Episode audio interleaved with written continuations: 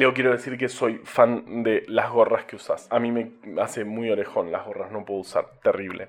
Esto es Coronavirus, breve podcast de la pandemia, presentado por El Gato y la Caja y Posta.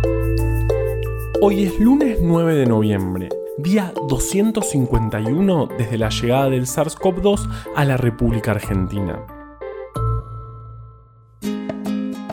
Ayer se cortó la luz en el edificio. Por suerte, al rato volvió, pero me quedé pensando, como todas las veces que se corta la luz, lo dependientes que somos de la electricidad. Para muchas cosas, pero sobre todo para ver. Uno cree que es una persona moderna, pero basta que se corte la luz y de golpe, aunque sea por un segundo, te da como un miedo primitivo y te sentís un monito mojado trepado en una rama esperando que salga el sol para bajar. Pero yendo un poco más atrás en la historia, creo que el fósforo fue uno de los grandes inventos de la humanidad. Posta.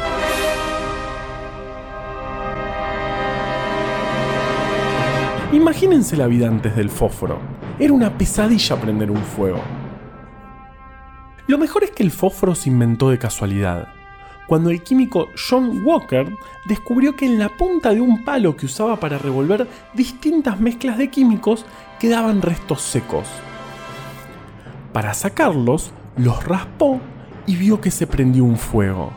Y así se convirtió en el primer humano en prender un fósforo. No lo patentó porque sintió que era un bien para la humanidad, que era injusto que lo patentara. Al poco tiempo, varias compañías patentaron distintas versiones de fósforos, claro, porque la humanidad también es eso.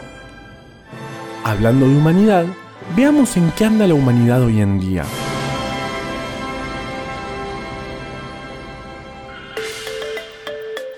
En Argentina, el viernes se confirmaron 11.786, el sábado 8.037 y ayer 5.331 casos nuevos de COVID. Se sigue consolidando el descenso. Eso lo vemos en el promedio de casos diarios, que por primera vez en mucho tiempo fue menor a 10.000 y se ubica en 9.807. En total se registraron 33.560 fallecidos. La tasa de letalidad se mantiene en el 2,7% y los muertos por millón de habitantes en nuestro país son 740. Otro dato también alentador es que está bajando la ocupación de camas de terapia intensiva por pacientes con COVID.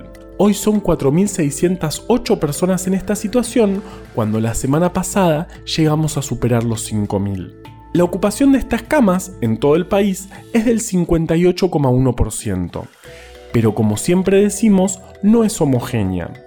En Tucumán es del 93%, en Río Negro del 87% y Santa Fe y San Juan también superan el 80%.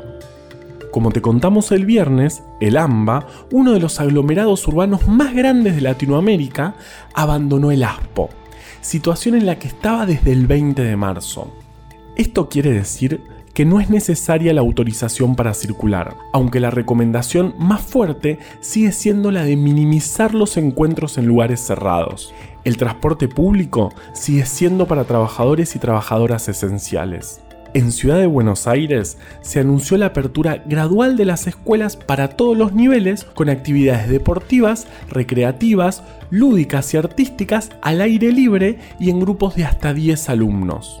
Mañana va a haber una conferencia en la que van a anunciar las medidas en la provincia de Buenos Aires. De todos modos, sigue habiendo jurisdicciones que están en aislamiento social preventivo y obligatorio, en las provincias de Buenos Aires, Neuquén, Río Negro, San Juan, San Luis, Santa Cruz, Santa Fe, Santiago del Estero y Tierra del Fuego. Otra buena noticia es que Pfizer acaba de anunciar los resultados preliminares de la fase 3 de la vacuna que están desarrollando. Estos resultados, analizados por un panel de expertos ajenos a la empresa, mostraron muy buena protección por parte de la vacuna, alrededor del 90%. Este es el primer resultado de fase 3. Es una re buena noticia, aunque aún son datos preliminares y todavía no están publicados en revistas con referato. Ahora vamos con Vale, que me parece que hoy hablé mucho.